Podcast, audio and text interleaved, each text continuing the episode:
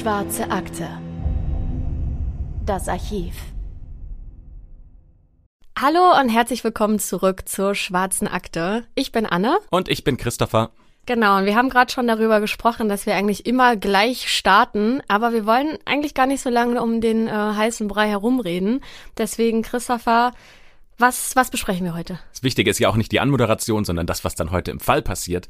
Und wir sprechen heute über einen Fall, der am 8. Oktober 2009 passiert ist. Da verschwindet nämlich die Familie Jameson. Es gibt keine Anzeichen dafür, wo diese Familie hingefahren ist oder wo sie sich befindet. Aber wenige Tage später, da wird ihr Pickup-Truck gefunden, in dem sie weggefahren sind. Aber anstatt Antworten zu liefern, wirft dieser Truck nur noch mehr Fragen auf. Also was ist mit dieser Familie Jameson passiert? Sind sie Opfer eines schwarzen Kults geworden? Haben sie sich in die organisierte Kriminalität begeben und haben vielleicht die möglichen Konsequenzen unterschätzt? Ist ihr Verschwinden und ihr späterer Tod einfach nur ein Unglück, bei dem sie zur falschen Zeit am falschen Ort waren? Das sind alles Theorien, über die wir heute sprechen werden, um gemeinsam zu überlegen, was ist mit der Familie Jameson passiert, die im Jahr 2009 spurlos verschwunden ist. Ja, die Familie Jameson besteht aus den Eltern Bobby, er ist 44, seiner Frau Sherilyn, sie ist 40 Jahre alt, und ihrer sechsjährigen Tochter Madison. Sie leben im kleinen Städtchen Eufaula im äh, US-Bundesstaat Oklahoma und das liegt relativ in der Mitte der USA. Und Städtchen ist eigentlich schon fast zu viel gesagt, denn ja, für diesen Ort ist der Begriff in the middle of nowhere erfunden worden. Denn rund um den Ort und die Region gibt es sehr viel Wald, Felder, Berge und Flüsse. Und hier wohnen gerade einmal 2800 Menschen. Oklahoma City ist die nächste größere Stadt, aber hier muss man auch schon über zwei Stunden hinfahren. Mehr als ein Drittel der Einwohner sind hier über 65 Jahre alt und wer alt genug ist und es sich leisten kann, der zieht weg aus diesem Ort und in eine Stadt, die mehr Abenteuer verspricht als Eufaula. Aber wenn man Natur mag, dann lässt es sich hier eigentlich schon relativ gut leben, denn das Städtchen liegt direkt am Eufaula Lake, also einem riesigen See. Die Familie plant von hier wegzuziehen, aber die wollen nicht dieses Abenteuer, die wollen nicht in die nächste große Stadt, in der vielleicht ihre Tochter neue Freunde finden kann oder die beiden Jobs finden können. Nein, die beiden wollen nach Red Oak umziehen, Vielleicht, um aus diesem Stress und dem Druck, den sie in ihrem Leben verspüren, ausbrechen zu können, weil Bobby leidet unter chronischen Rückenschmerzen, die hat er seit einem Autounfall im Jahr 2003 und ist deswegen durchgehend schlecht gelaunt und Sherilyn, die leidet unter einer bipolaren Störung. Sie bekommt zwar deswegen Medikamente verschrieben, aber die nimmt sie nicht regelmäßig. Deswegen gibt's auch bei ihr Phasen von tiefer Depression, in der sie ungerecht und harsh gewesen sein soll. Und weil sowohl Bobby als auch Sherilyn ihre eigenen Probleme haben, mit denen sie klarkommen müssen, ist auch diese Ehe angeschlagen. Red Oak, der Ort, in den sie ziehen wollen, der ist ungefähr 50 Meilen von Eufaula entfernt. Und hatten wir schon mal gesagt, Eufaula ist äh, in the middle of nowhere. Naja, also Red Oak ist nochmal so die Potenz davon. Da ist nochmal viel mehr gar nichts. Das ist quasi nur Land und Farmhäuser. 500 Menschen wohnen in diesem ganzen Ort und für Bobby und Sherilyn ist das der Ort, an dem sie leben wollen. Deswegen planen sie sich da ein Stück Land zu kaufen. Ungefähr 40 Fußballfelder groß. Den Vergleich habe ich von Galileo. Das machen die nämlich auch immer mit Fußballfeldern. ähm, darauf wollen sie einen Wohncontainer stellen. Der gehört ihnen sogar schon. Also sie wollen nicht ein komplett neues Haus bauen und komplett ihre eigenen Vorstellungen da umsetzen, sondern eigentlich eher so eine Art Schuppen dahinstellen. Das ist schon ein bisschen merkwürdig, ne? Da hast du so viel Land, so viel Fläche und wohnst dann aber total, also auf kleinem Raum. Ist ja heute eigentlich schon fast modern mit diesen ganzen Minihäuser, die es gibt, wo man versucht, so wenig Fläche wie möglich zu besitzen. Ja, Tiny Houses, ne? Heißen Tiny House, ja. stimmt. Aber auch das finde ich eher ungemütlich. Also es ist ja nicht irgendwie cool von außen so ein Wohncontainer. Mhm. Es ist ja einfach, als ob da jemand Container hinstellt. Plumps. Ja, vor allem als Familie. Ich glaube, irgendwann wird das doch auch ein bisschen nervig, wenn du auf so engem Raum zusammenlebst. Also noch ist die Tochter sechs, noch geht es vielleicht.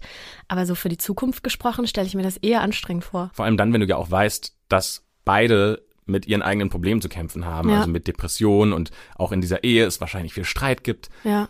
Da würde ich doch eher versuchen, gerade wenn du so eine weitläufige Fläche hast, einen Ort zu schaffen, an dem jeder sich auch mal zurückziehen kann. Aber ja. das forciert ja eher, dass du auf einer kleinen Mini-Fläche gemeinsam leben musst. Mhm. Aber gut, äh, wenn Sie das so möchten. Ist ja ihre eigene Entscheidung. Ja, vielleicht haben sich Bobby und Sherilyn äh, nicht so viele Gedanken darüber gemacht wie wir gerade. Ähm, denn Colton, das ist der Sohn von Sherilyn aus einer früheren Beziehung, der zwei Wochen vor dem Verschwinden noch mit seiner Mama telefoniert. Und eigentlich müsste sie ihrem Sohn ja irgendwas davon erzählt haben, äh, ne, sobald dieser Umzug konkret wird.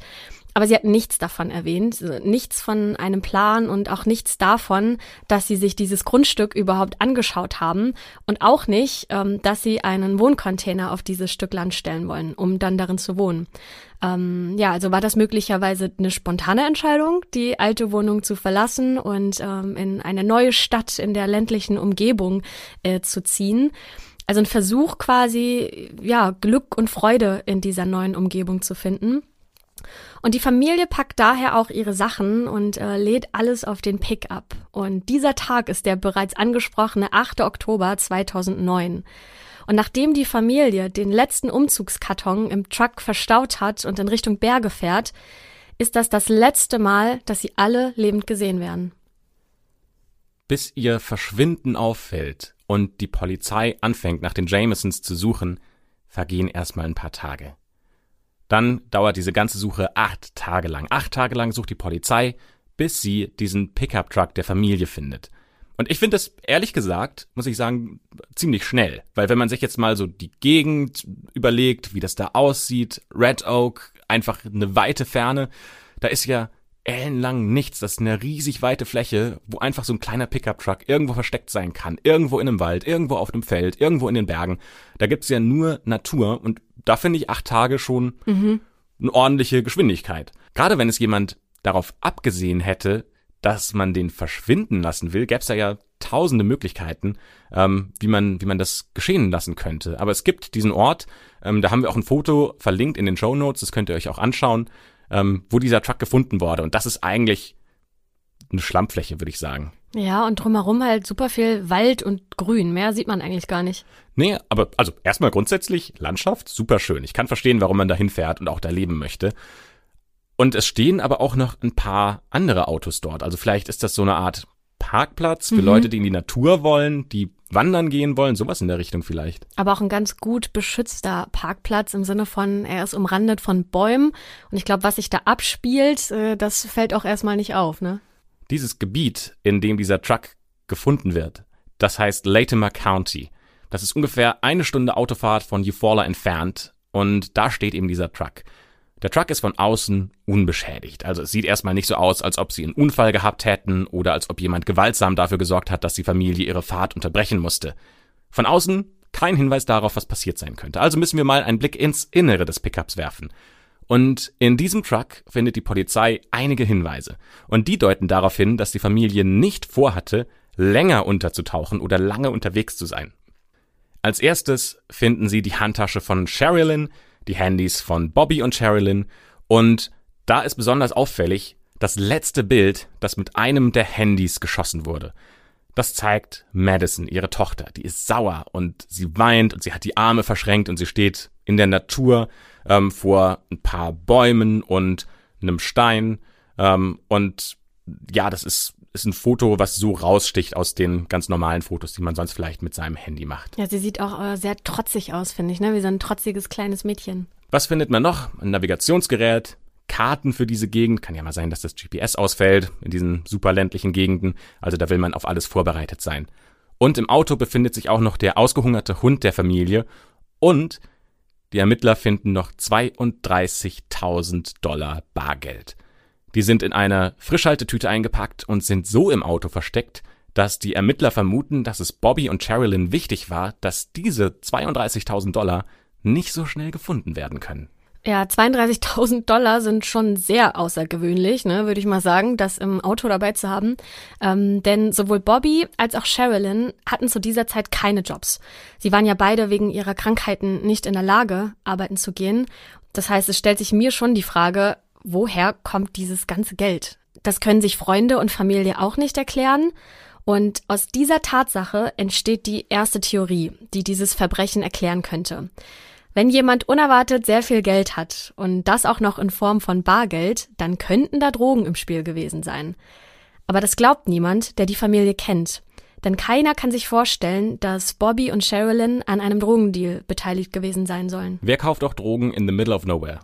Ja, habe ich mich auch schon gefragt. Ähm, also ne, wahrscheinlich kennen sich dann, wenn eh schon alle.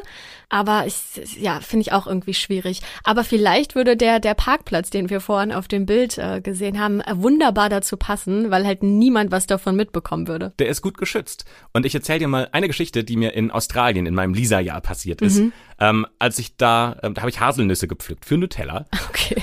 Und ähm, das war in einem kleinen Örtchen, das heißt Narandra. Mhm. Und Narandra hat die besondere Eigenschaft, dass es genau in der Mitte liegt von Sydney zu Melbourne. Ja. Und als wir da angekommen sind, sagt uns der Typ, der diese Farm betrieben hat, egal was ihr macht, ihr fangt keinen Streit an, das ist deren Stadt und sobald ihr mit einem Stress habt, kommen die von überall. Okay. Und was wir später herausgefunden haben, ist, dass Narandra, weil es eben in der Mitte liegt, der Nummer eins Drogenumschlagsplatz ist mhm. von Drogen in Australien. Warum? Weil irgendwoher an den Küsten kommen diese Drogen an, von woher auch immer. Ja. Und weil es halt einfach für beide Seiten das angenehmste ist, sich in der Mitte zu treffen. Der eine bringt das Geld mit, der andere die Drogen. Mhm. Dann schachtelt man es einmal um in den Autos und fährt wieder die gleiche Strecke zurück. Okay. Ist das einfach der beste Ort. Keine Polizei, man kann in großen Mengen Drogen umschlagen mhm. und wenn einer Stress macht, kann der sehr unauffällig beseitigt werden.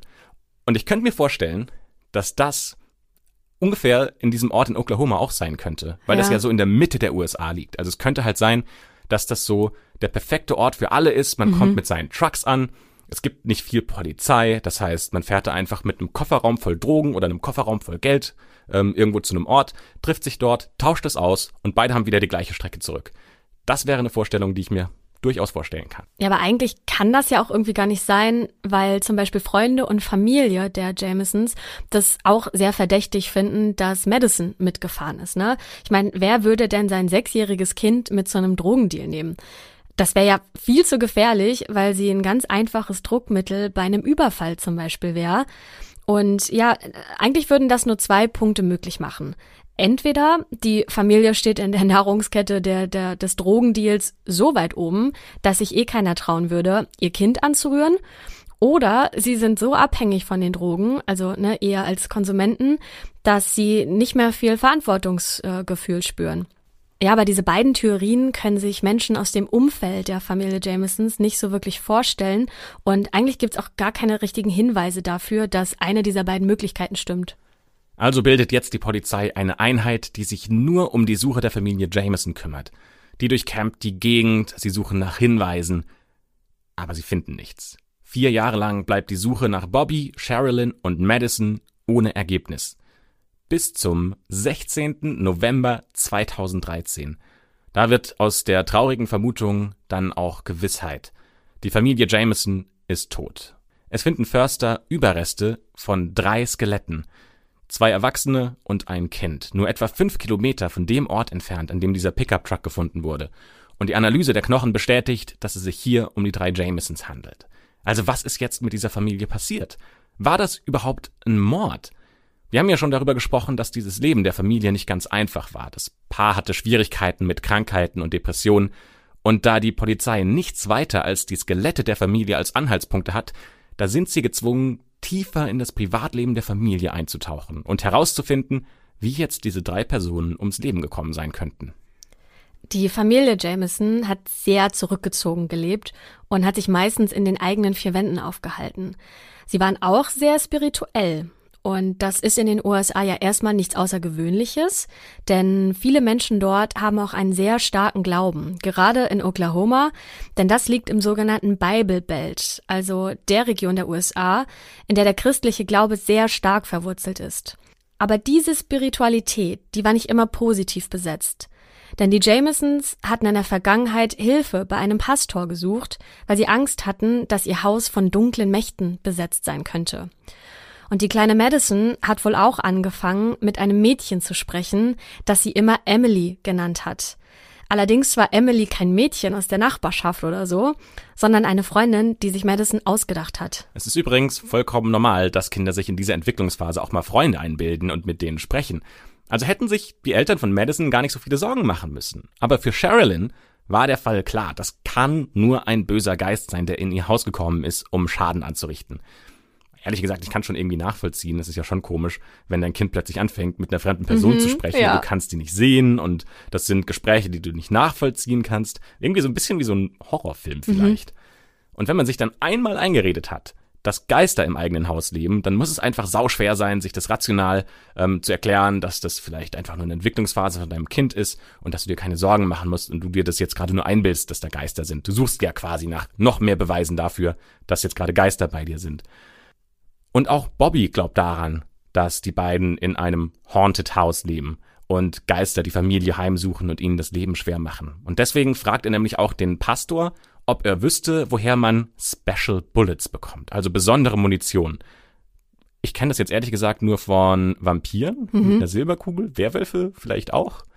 Aber bei Geistern habe ich es noch nicht gehört, dass man die jetzt mit einer Pistole erschießen könnte und speziellen, speziellen Kugeln. Sind ja auch Special Bullets. Ja, damit will er die Geister erschießen, die auf ihrem Dachboden leben sollen. Außerdem hat er vor, einen Exorzismus durchzuführen, aber kennt sich halt nicht gut genug damit aus, um das ohne Hilfe anzugehen, deswegen besorgt er sich das Buch The Satanic Bible. Dieses Buch gilt als einer der Grundpfeiler der satanistischen Kirche nach dem Autor ähm, der Satanic Bible, der heißt Anton LaVey. Und darin ist so eine philosophische Weltanschauung der Satanic Church und auch verschiedene Riten, die zu dieser Religion gehören, aufgeführt. Eine Freundin von Sherilyn sagt auch, dass sie glaubt, dass das Haus von ja, Geistern heimgesucht wird. Denn sie sagt, und ich zitiere, ich will nicht zu verrückt klingen, aber wann auch immer ich da war, habe ich eine schreckliche Präsenz gespürt. Immer, wenn ich gegangen bin, habe ich mich so deprimiert gefühlt. Es ist schwer zu beschreiben. Einmal habe ich im Wohnzimmer gesessen und ein komischer grauer Nebel ist die Treppe heruntergekrochen. Das hat mir richtig Angst gemacht. Sie hat mir auch häufiger erzählt, dass Bobby, der so ein netter Mann war, plötzlich auf sie zugegangen ist und seine Augen komplett schwarz waren, so als ob er besessen wäre. Ja, diese Aussage lassen wir jetzt mal so stehen und springen zurück an den Tag, an dem die Familie in Truck beladen hat. Die Polizei findet ein Video einer Überwachungskamera, die die Wohnung von außen zeigt. Wir haben dieses Video auch mal in die Show Notes gepackt. Ähm, ihr könnt euch das auch anschauen. Ähm, Christopher, erzähl du aber mal, was man da jetzt genau sehen kann. Also was man sehen kann, ist die Familie Jameson, die zu ihrem Auto läuft, einmal hin, einmal zurück, wieder hin, wieder zurück und manchmal Sachen ins Auto packt und manchmal nicht. Aber halt typische CCTV-Qualität, also als ob es mit einer Kartoffel aufgestampft wäre. Ja, genau.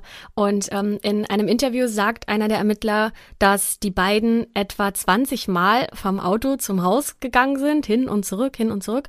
Und manchmal sind sie sogar einfach stehen geblieben und haben dann nur die Augen nach vorne gerichtet und ja in die Luft gestarrt. Und keiner hat ein Wort gesagt dabei.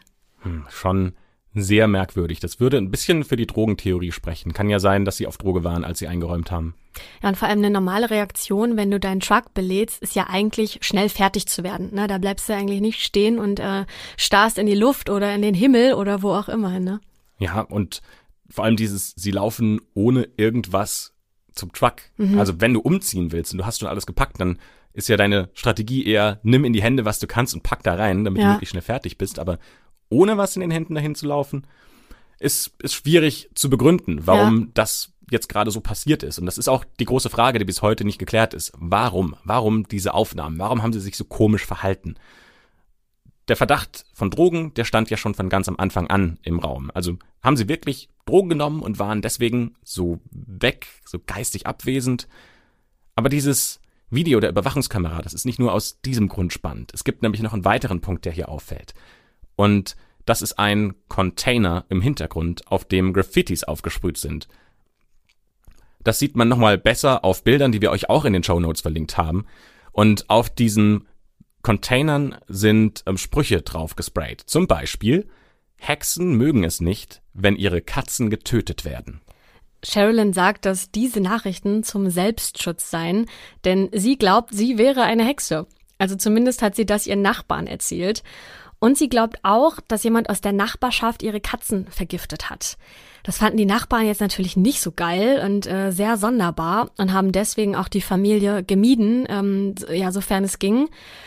Und das waren jetzt die offensichtlichen Fakten, über die wir sprechen konnten. Das heißt, kommen wir mal zu der wichtigsten Frage, nämlich was ist passiert? Wir stellen euch jetzt mehrere Theorien vor und sagen aber schon an dieser Stelle, dass die endgültige Todesursache bis heute nicht geklärt werden konnte. Aber diese Theorien, die sind alle ziemlich spannend. Und die erste Theorie, die ist sehr naheliegend, ähm, wenn wir das betrachten, was wir gerade besprochen haben. Denn die Jamesons haben das Buch The Satanic Bible gelesen, was Christopher ja schon gesagt hat. Und Sherilyn behauptet, dass sie eine Hexe ist. Also, ne, alles ein bisschen merkwürdig. Und daraus könnte man schließen, dass die beiden Teil eines satanischen Kults gewesen sein könnten. Aber das nur daraus zu schließen, ist ein bisschen mutig. Deswegen gucken wir mal, was spricht denn noch dafür, dass Bobby und Sherilyn einem schwarzen Kult beigetreten sind. Ein Punkt dafür ist der Ort, an dem sie wohnen. Sagt zumindest die Mutter von Sherilyn. In einem Interview sagt sie, und das ist ein direktes Zitat, dieser Teil von Oklahoma, der ist bekannt für sowas, Kulte und so ein Zeug. Von all dem, was ich bisher gehört und gelesen habe und was mir so erzählt wurde, da waren sie auf der Abschussliste eines Kults. Das habe ich schon von Anfang an gesagt. Ich glaube, jemand hat sie entführt. Es ist absolut ausgeschlossen dass Bobby und Sherilyn es jemals zulassen würden, dass Madison etwas zustößt. Es sei denn, ihnen wurde etwas angetan. Aber abgesehen von den Aussagen der Mutter findet die Polizei keine weiteren Hinweise, weder darauf, dass die beiden in einem Kult involviert waren, noch dafür, dass sie entführt worden waren und auf einer Abschussliste von einem Kult stehen. Und welcher Kult das jetzt gewesen sein soll, das kann die Mutter auch nicht sagen. Werbung Okay, Hände hoch. Wem sind Supermarkt oder Kino oder Essen gehen aktuell auch viel, viel zu teuer? Also bei mir ist es auf jeden Fall so. Und auch wenn wir nichts an der Inflation ändern können, haben wir einen, finde ich, echt guten Lifehack, nämlich Finanzguru. Ich benutze es seit knapp zwei Jahren schon selbst und muss sagen, dass ich seitdem eigentlich nie den Überblick über meine Finanzen verloren habe. Egal wie viele Konten ich nutze. Und gerade beim Thema Finanzen wird es ja schnell mal sehr unübersichtlich, denn viele haben mehr als nur ein Konto. Also ich habe zum Beispiel auch ein Girokonto, Kreditkarte, PayPal. Dann gibt es vielleicht noch Depots, die man hat, Kryptokonten und so weiter. Aber alle diese Konten können mit Finanzguru verbunden werden. Dann hat man da alles ganz schön sortiert. Das lieb ich ja sehr. Ich brauche immer diese Übersichtlichkeit. Eure ganzen Einnahmen und Ausgaben werden dann von Finanzguru erfasst und sogar automatisch kategorisiert. Und ganz wichtig, die App ist dauerhaft kostenlos.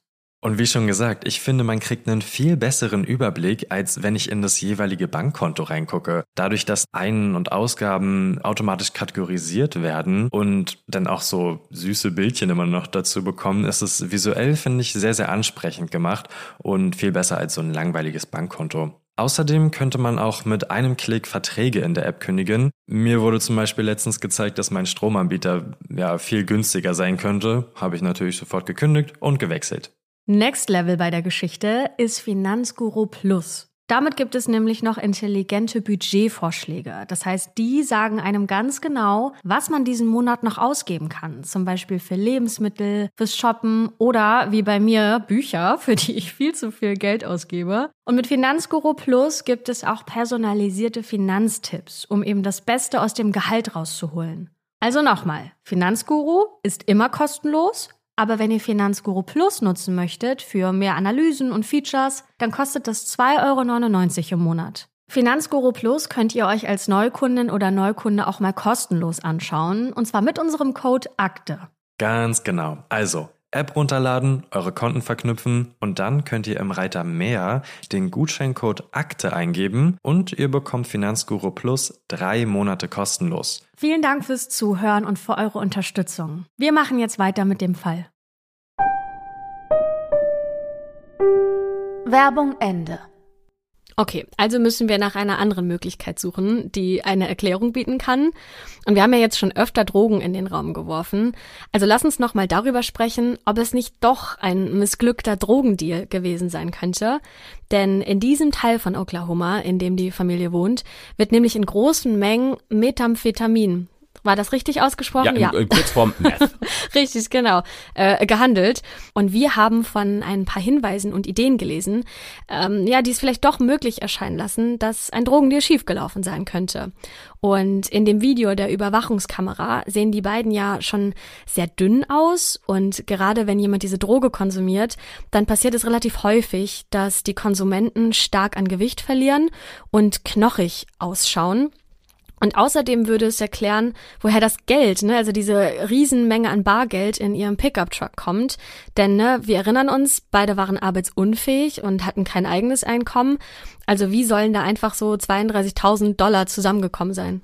Tja, und das würde auch einiges an ihrem Verhalten erklären. Also zum Beispiel, warum haben sie Geister gesehen und warum waren sie so lethargisch auf der Überwachungskamera? Und vielleicht erklärt das dann auch, warum sie doch ihr Kind in Gefahr gebracht haben. Also anders als die Mutter das zum Beispiel dargestellt hat. Ich habe nämlich letztens mal ähm, eine Doku über Meth-Süchtige gesehen und da wurde gesagt, was einem Meth-Süchtigen am wichtigsten ist, ist es, diesen nächsten Schuss zu bekommen, dieses nächste Gefühl vom High, so einen Nachschub zu haben. Und vielleicht haben die beiden einfach einen schnellen Zugang zu Meth gefunden, jemanden, der ihnen das schnell beschaffen konnte. Und in dem Moment, als sie von zu Hause losgefahren sind, da haben sie dieses Risiko nicht richtig eingeschätzt. Vielleicht haben sie noch nicht mal drüber nachgedacht, dass es komisch ist, sein Kind mit zu einem Drogendeal zu nehmen. Aber auch für diese Theorie findet die Polizei keine Hinweise. Weder darauf, dass die Jamesons Drogen genommen haben, noch dass sie Drogen gehandelt haben. Also zum Beispiel gibt es im Haus kein Drogenbesteck, auch nicht im Auto. Weder Hinweise auf Meth noch auf andere Substanzen. Und Sherilans Mutter sagt auch, sie haben keine Drogen genommen. Das ist unmöglich. Wie hätten sie sich sonst um die kleine Madison kümmern können? Sie waren gute Eltern und das hätten sie niemals sein können, wenn sie Meth konsumiert hätten. Okay, also gehen wir jetzt mal weg von dem Gedanken, dass sie selbst Drogen genommen oder verkauft haben ähm, und äh, ja, stürzen uns mal auf eine Theorie, die sehr beliebt ist im Internet. Und zwar, was ist wenn sie einfach nur zu viel gesehen haben. Also wenn sie zufällig in einen großen Drogendeal reingeplatzt sind und die Personen, die da ja gerade äh, am Handeln waren, überrascht haben. Ähm, ich meine, ne, die wollen natürlich nicht, dass da irgendwelche Zeugen in der Nähe sind und haben die vielleicht ganz unauffällig beseitigt. Also ne, wir erinnern uns an den an den großen Parkplatz. Das haben wir vorhin ja auch schon mal besprochen, dass das eigentlich der perfekte Ort wäre ähm, für eine Drogenübergabe. Aber wir haben vor der Folge schon kurz drüber gesprochen. Hast du schon mal in Berlin einen Drogendeal mitbekommen? Ja, schon. Ja, ich meine, ich habe da nicht ähm, hingestarrt. Also vielleicht für alle Nicht-Berliner, es gibt äh, jede Menge Parks, ähm, in denen man auch ja relativ leicht äh, an Drogen herankommen kann. Und dann siehst du halt natürlich auch, ne, wenn das übergeben wird, aber dann schaut man halt weg, oder? Ja, es ist so ein, so ein unabgesprochenes, ich schau dich an, du schaust mich an, ich schaue auf den Boden und gehe schnell weiter. Und damit ist die Sache eigentlich ja. getan. Richtig. Aber es kann natürlich sein, also jetzt ist das in Berlin natürlich so auf, auf kleiner, hier ein Joint, hier ein kleines Päckchen Koks, was auch immer. Ähm, vielleicht war das halt ein richtig krass großer Deal von jemandem, der richtig Angst hatte, ins Gefängnis zu kommen, weil die halt gerade in diesem Truck Drogen von A nach B geschaufelt haben. Ja, aber dann äh, wirft sich mir ja die Frage auf, warum hat der Täter dann aber nicht diese, diese große Menge an Bargeld an sich genommen? Also, ne, wusste er nichts davon oder wollte er keine Spuren hinterlassen? Auf der anderen Seite, vielleicht war es aber auch gar keine zufällige Begegnung, denn eine Freundin der Familie sagt, dass nur kurz vor dem Verschwinden Bobby zur Polizei gegangen ist, um eine Anzeige zu machen. Denn er wollte jemanden melden, der ein Meth-Labor betrieben hat. Also wäre es ja schon auch durchaus möglich, dass diese Person etwas davon mitbekommen hat und jetzt natürlich mega sauer ist, denn neben einer hohen Haftstrafe, die dafür fällig wird, geht dieser Person ja auch eine wahnsinnig lukrative Einnahmequelle verloren. Und aus Rache hat diese Person dann vielleicht Bobby und seine Familie aus dem Weg geräumt. So, aber was, wenn diese ganze Drogenidee überhaupt nicht stimmt? Was, wenn es nicht Drogen waren, die zum Tod der Familie geführt haben? Was könnte es sonst gewesen sein? Es gibt eine Person, die schnell tatverdächtig wird. Bobby Dean Jameson. So, und wenn euch dieser Name jetzt bekannt vorkommt, dann versuchen wir das ein bisschen zu entwirren. Bobby Dean Jameson ist der Vater von Bobby Jameson. Um das einmal klarer auseinanderzuhalten, nennen wir Bobbys Vater ab sofort jetzt nur noch Dean, also mit seinem Zweitnamen. Und wie kommen wir darauf, dass Dean vielleicht der Täter ist. Weil es nämlich schon eine richterliche Verfügung gegen Dean gab, denn er hat Bobby und seiner Familie gedroht, sie umzubringen. So, und der Grund war Geld. Bobby ist gegen seine Eltern vorgegangen, weil er über Jahre hinweg kostenlos an einer Tankstelle gearbeitet haben soll, die seinen Eltern gehört. Und der Deal war, dass ihm irgendwann diese Tankstelle zur Hälfte gehören soll, und dann kann er natürlich aus den Einnahmen seinen eigenen Anteil bekommen. Und ich glaube, dass Bobby nicht gerne mit Dean gestritten hat, weil Dean wird nämlich als sehr gefährlicher Mann beschrieben, der glaubt, über dem Gesetz zu stehen. Und wenn man Bobby glaubt, dann hat sein Vater sogar schon mal versucht, ihn zu überfahren. Bobby sagt auch über seinen Vater, dass er immer wieder in Prostitution, Gangaktivitäten und den Verkauf von Meth verwickelt war. Aber zu einer weiteren Befragung von Dean kommt es nicht. Warum? Ja, weil sein Gesundheitszustand zum Zeitpunkt des Verschwindens schon sehr, sehr schlecht war. Denn Dean stirbt nur zwei Monate nach dem Verschwinden der Familie Jameson. Außerdem sagt der Bruder von Bobby aus, dass deren Vater zu diesem Zeitpunkt entweder zu Hause war oder im Krankenhaus. Aber selbst wenn er nicht das Verbrechen begangen hat, dann wäre es ja auch möglich, dass er seine Kontakte dafür genutzt hat, seinen Sohn aus dem Weg zu räumen. Denn Dean wird nachgesagt, dass er Kontakte zur mexikanischen Mafia hätte. Und da wäre es ja ein leichtes gewesen, jemanden zu finden, der für ein bisschen Geld diesen Mord begehen würde. Für die Polizei ist er allerdings schnell uninteressant, denn sein Alibi ist wasserdicht und es kann ihm keine Schuld nachgewiesen werden. Wir haben aber noch zwei weitere Theorien, die das Verschwinden erklären könnten. Und ähm, eine davon führt uns nochmal in die organisierte Kriminalität. Aber wir fangen mit der Theorie an, die naheliegender erscheinen mag. Also vielleicht müssen wir gar nicht nach einem oder mehreren Tätern suchen, denn wir wissen von der Familie, dass beide Eltern mit schweren psychischen Problemen zu kämpfen hatten. Ich meine, Sherilyn nimmt ihre Tabletten nur unregelmäßig, Bobby ist körperlich gehandicapt und leidet auch unter Depressionen. Und sie leben in einem Haus, in dem sie böse Geister vermuten, die sie mit satanischen Ritualen nicht loswerden. Also vielleicht wollten sie so einfach nicht mehr leben. Es dürfte ja klar sein, dass das Leben der Jamesons anstrengend war. Und wenn wir den Aussagen glauben, die eine Freundin der Familie gemacht hat, dann war das Haus der Jamesons kein Ort, an dem es einfach war, sowas wie Glück, Freude oder auch Spaß zu empfinden. Eher im Gegenteil. Auch die Beziehung der beiden, die dürfte nicht einfach gewesen sein. Also was ist, wenn einer der beiden dieses Leben hinter sich lassen wollte, also komplett. Einer von beiden könnte beschlossen haben, sein Leben zu beenden und will gleichzeitig seiner Familie den Schmerz ersparen, alleine weiterleben zu müssen. Aber wem von den beiden ist so eine Tat eher zuzutrauen? Im Truck haben die Ermittler einen Brief gefunden. Elf Seiten lang. Dieser Brief wurde von Sherilyn geschrieben und geht an ihren Mann Bobby. Es ist ein Brief, in dem Sherilyn alles aufschreibt, was sie an ihrem Mann hasst. Er soll Einzelgänger gewesen sein, soll sich nicht um seine Tochter gekümmert haben. Außerdem schreibt sie, dass sie sich gerne von Bobby trennen will und dass sie die Scheidung will. Und eine Freundin von Sherilyn sagt, dass sie immer wieder Dinge aufschreibt, wenn sie ihr in den Kopf kommen, und dann wird sie sich darüber gar nicht mehr Gedanken machen. Außerdem wird sie ja Bobby lieben. Also kann man jetzt auf die Aussage der Freundin vertrauen oder ist doch der Brief das höhere Gewicht? Und wem traut man jetzt eher diese Tat zu? Ist es eher Sherilyn, die sich von ihrem Mann trennen will und unzufrieden ist, oder ist es Bobby, der von diesem Brief gekränkt sein könnte und aus Rache und Zorn dieses Verbrechen begeht? Ja, es war auch bekannt, dass Sherilyn eine Pistole besitzt. Also könnte es sein, dass sie ihren Mann umgebracht hat. Denn tatsächlich, als die Knochen von den beiden gefunden werden, ist den Ermittlern ein kleines Loch im Schädel von Bobby aufgefallen. Das könnte also wirklich von einer Kugel verursacht worden sein. Allerdings hatten weder Sherilyn noch Madison Verletzungen, die auf eine Schusswunde hindeuten. Wenn es also der Plan von Sherilyn gewesen wäre, sich und ihre Familie umzubringen, warum würde sie dann nur ihren Mann erschießen, aber für sich und ihre Tochter eine andere Methode wählen? Ja, das, das, das haben wir uns jetzt gefragt und über diese Theorien haben auch die Ermittler nachgedacht, als sie den Fall untersucht haben.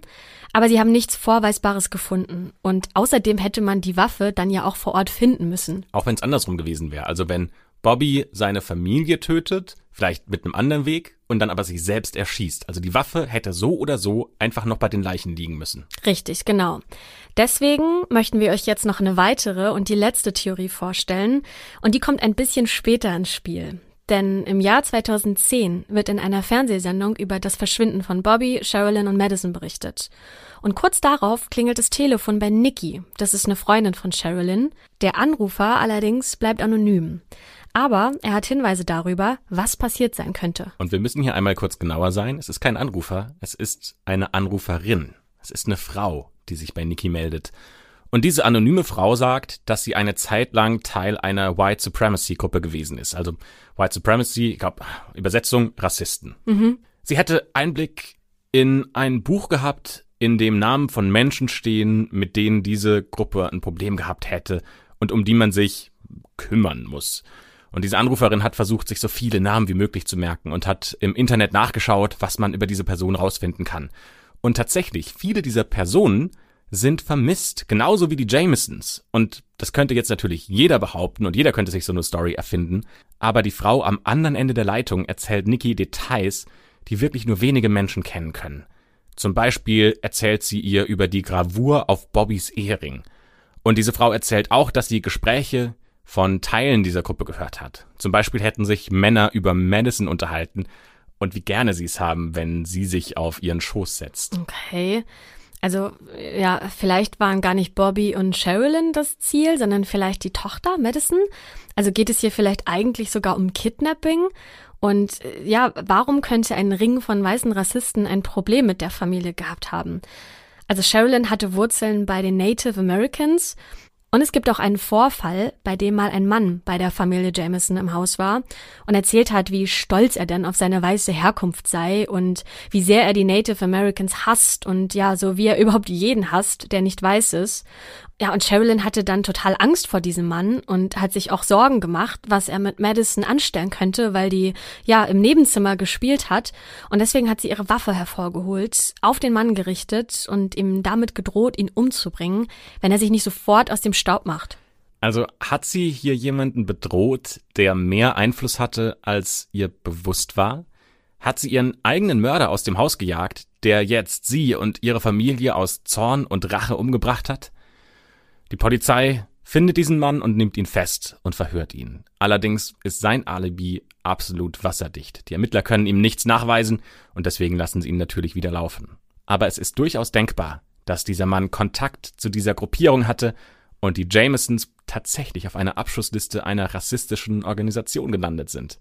Allerdings wird nie eine Liste einer rassistischen Organisation gefunden, dem Mann kann man nichts nachweisen und so ist diese Theorie auch erstmal nicht nachweisbar und nicht mit Beweisen belegbar. Aber wir haben noch eine allerletzte Theorie, die wir euch vorstellen wollen. Wäre es denn nicht einfach möglich, dass die Familie Jameson erfroren oder verhungert ist? Dass sie zum Beispiel eine Wanderung in die Wälder von Oklahoma gemacht haben, aber nicht mehr den Weg zurück zum Auto gefunden haben? Das ist eine Möglichkeit, weil klar, weite Landschaft, vielleicht wollen sie irgendwo auf den Berg hochgehen, ähm, sich ein bisschen im Wald ähm, ausruhen und sie finden einfach nicht mehr zurück. Ist ja einfach riesige Weite dort und ähm, sind dann eben an der Natur gestorben. Aber das scheint tatsächlich eher unwahrscheinlich. Aus den GPS-Daten vom Navigationssystem nämlich lesen die Ermittler, dass die Jamesons mit ihrem Auto einen Berg hochgefahren sind. Und das Auto haben sie dann erst wieder auf dem Rückweg abgestellt. Also könnte es ja sein, dass sie jemand gestoppt hat. Außerdem wurden die Leichen der Familie fünf Kilometer vom Truck entfernt gefunden. Und es gibt Freunde von Bobby, die sagen, dass er das gar nicht mehr laufen konnte. Seine Rückenschmerzen waren so groß, dass das eine Entfernung ist, die er selbst nicht mehr zu Fuß zurücklegen kann. Naja, und dagegen spricht eigentlich auch, dass die Leichen der Familie nebeneinander aufgereiht, mit dem Gesicht nach unten aufgefunden wurde. Und das spricht auf jeden Fall dafür, dass eine dritte erwachsene Person beteiligt gewesen sein muss. Und bei dem Fund der Überreste stellt sich auch die Frage, hatte hier Madison eine entscheidende Rolle? Weil wir hatten euch ja schon von dem letzten Foto erzählt, das von ihr gemacht wurde, auf dem sie so verärgert und trotzig aussieht. Denn Freunde der Familie sagen, dass dieses Foto auf gar keinen Fall von Bobby oder Sherilyn gemacht worden sein konnte. Denn immer, wenn die Eltern Fotos von ihr gemacht haben, dann hat sie gelächelt und in die Kamera geschaut. Und als man ihre Überreste gefunden hat, fand man neben den Knochen noch eine kleine vertrocknete Blume, so als hätte sich jemand extra Mühe gemacht, diese Blume dorthin zu legen, ja wie auf ein Grab. So, das sind alle Hinweise, alle Theorien, die wir gefunden haben und die wir euch heute vorstellen wollten. Und das ist echt ein schwieriger Fall. Also, was soll man da sagen? Was, was will man da bewerten? Ja, also ich finde es auf jeden Fall auch super schwierig und ähm, Christopher und ich haben im Vorfeld auch schon ein bisschen, ein bisschen diskutiert. Ähm, ja, also im Vorfeld war ich nicht so überzeugt von der Drogengeschichte. Allerdings, jetzt haben wir nochmal drüber gesprochen. Also sie kommt für mich sogar jetzt ein bisschen äh, mehr an den Vordergrund. Und für mich ist dieser Fakt, dass die Leichen nebeneinander ne, mit dem Gesicht nach unten aufgereiht wurden, das spricht für mich dafür, dass da eigentlich nichts natürlich passiert sein konnte und dass niemand den anderen erschossen hat oder so, ähm, sondern dass auf jeden Fall eine dritte Person ähm, im Spiel war oder eine vierte, ne, eigentlich. Ähm, ich könnte mir vorstellen, dass es vielleicht auch wieder eine Kombination ist aus Drogen und dieser Rassismus, Rassismusnummer, also irgendwie, Also wenn ich mich jetzt festlegen müsste, dann glaube ich, dass sie von einer ja rassistischen Organisation irgendwie aus dem Weg geschafft wurde. Ich bin voll und ganz bei den Drogen. Ich kann mir das durchaus vorstellen. Das ist halt super lukrativ, wenn du jetzt nicht mehr arbeiten gehen kannst. Und klar, die kriegen ein bisschen Unterstützung vom Staat, aber es reicht ja nicht aus, um ein gutes Leben zu führen. Und dann hast du eine Möglichkeit vielleicht, in der ähm, du schnell viel Geld verdienen kannst für ihre Verhältnisse. Vielleicht mal mit einem kleinen Deal irgendwo angefangen und wenn du einmal drin bist in dieser Szene, dann kommst du wahrscheinlich nicht mehr raus. Dann sagst du vielleicht irgendwann, ah, ich will aufhören. Und dann fangen aber an, die Leute Druck zu machen und sagen, du musst jetzt das machen und das machen und das machen, sonst ja. passiert dir oder deiner Familie was. Und ich glaube, dass sie da in ein Drogennetz reingekommen sind, aus dem sie einfach nicht mehr rauskamen. Und ob das jetzt ein Fall ist, in dem sie in so einen Drogendeal reingeplatzt sind oder mhm. ob so ein Drogendeal schiefgelaufen ist oder ob irgendjemand sie umgebracht hat, weil sie aussteigen wollten. Ich weiß es nicht, aber für mich ist das so die Erklärung, von der ich sagen kann, mit allen Ideen und allen Hinweisen, die wir jetzt haben, ist das das, was für mich am nächsten kommt. Ja, ich wollte dir gerade eine Gegenfrage stellen, habe aber im gleichen Moment gemerkt, dass ich sie mir selbst beantworten kann. Und zwar wollte ich dich fragen, ja, was ist dann aber mit dieser Liste, von der die Freundin gesprochen hat, ne, mit Namen, ähm, die sie dann gegoogelt hat und die auch verschwunden sind, konnte es mir aber in meinem äh, eigenen Gedankengang selbst beantworten, nämlich Sie kann ja auch einfach vermisste Personen gegoogelt haben und dann behauptet haben, sie uh, ständen auf der Liste. Das ist clever. Also den, den Weg andersrum, weil wie du schon sagst, diese Liste wurde nie gefunden.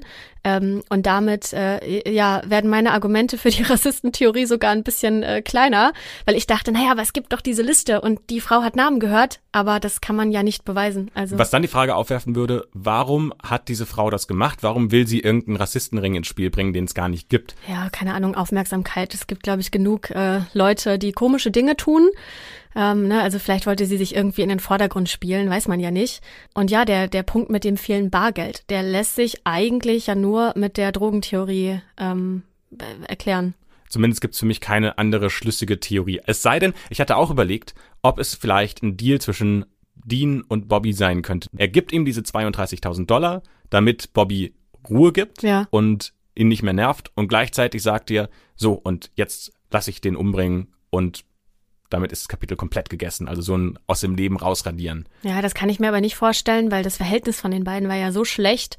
Ich glaube nicht, dass die Familie Geld von dem angenommen hätte, oder? Also das hätte sie doch vorher stutzig machen müssen, gerade weil es eine hohe Summe ist. Das glaube ich nicht.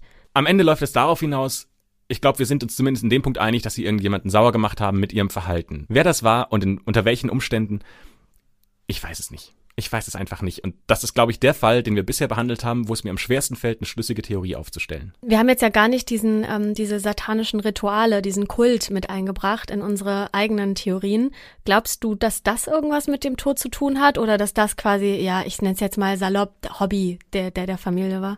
Nee, ich glaube, das ist einfach tatsächlich was, was sie sich eingebildet haben.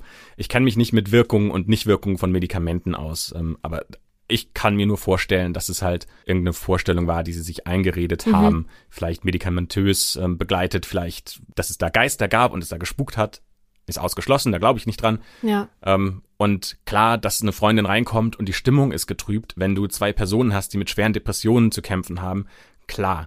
Ähm, ich glaube nicht, dass diese satanischen Rituale und auch diese satanische Ringe irgendwas ja. damit zu tun hat. Okay, also hat die Polizei dann äh, vielleicht noch irgendwas gefunden? Also stützt die sich auf eine bestimmte Theorie oder lässt sie das auch offen? Also die Polizei hat natürlich weiter recherchiert, weiter ermittelt und sie konnten keine klaren Spuren feststellen, die in einer der von uns besprochenen Theorien irgendwas nachweisen konnte. Die Leichen waren auch in einem so schlechten Zustand, dass man einfach keine Spuren hinterher mehr auswertet. Es gab kein Gewebe, das man ähm, untersuchen konnte, weil auch schon Tiere über die Jahre hinweg alles abgenagt haben. Das ganze Gewebe war verwest, also es gibt nichts mehr, was man da noch rauslesen kann. Und deswegen gibt es keine weiteren Schritte, die man einleiten konnte und auch keinen Täter, der bis heute bekannt ist. Das heißt, der Fall wird ungelöst zu den Akten gelegt.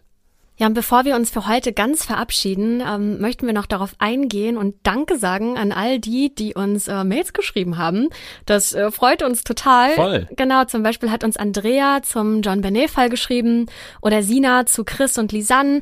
Und wir freuen uns immer total, eure Theorien zu lesen, weil da jetzt echt schon ein paar dabei waren, auf die weder wir gekommen sind, noch haben wir davon gelesen. Ähm, finden wir super spannend. Oder Michaela zum Beispiel hat uns auch ähm, neue Ideen geschickt, also ne, neue Fälle, die wir vielleicht behandeln können. Das schauen wir uns auf jeden Fall auch immer an. Und äh, ja, deswegen vielen, vielen Dank an der Stelle. Das freut uns total. Das könnt ihr natürlich auch tun, wenn ihr neue Fälle habt, die ihr gerne hören möchtet, die ihr interessant und spannend findet und wissen wollt, wie ist das eigentlich alles passiert und welche Theorien finden wir interessant. Dann schreibt uns eine E-Mail an schwarzeakte.julep.de. Julep schreibt man J-U-L-E-P. Oder ihr bewertet unseren Podcast auf Apple Podcast am besten mit fünf Sternen, das freut uns besonders. Aber nur, wenn es euch sehr gut gefällt. Also wir wollen da schon äh, Ehrliches, aber wir freuen uns auch über gutes Feedback. Und da könnt ihr auch was reinschreiben. Also wir lesen eure Kommentare, wir lesen euer Feedback und versuchen den Podcast immer so anzupassen, dass wir einen tollen Podcast für uns alle haben. Genau, so Christoph, und jetzt zum Schluss noch dein Standardsatz. Was ist denn mein Standardsatz? Dass wir was schließen. Ach so. Damit schließt sich die schwarze Akte für heute und wir freuen uns aufs nächste Mal. Bis dahin.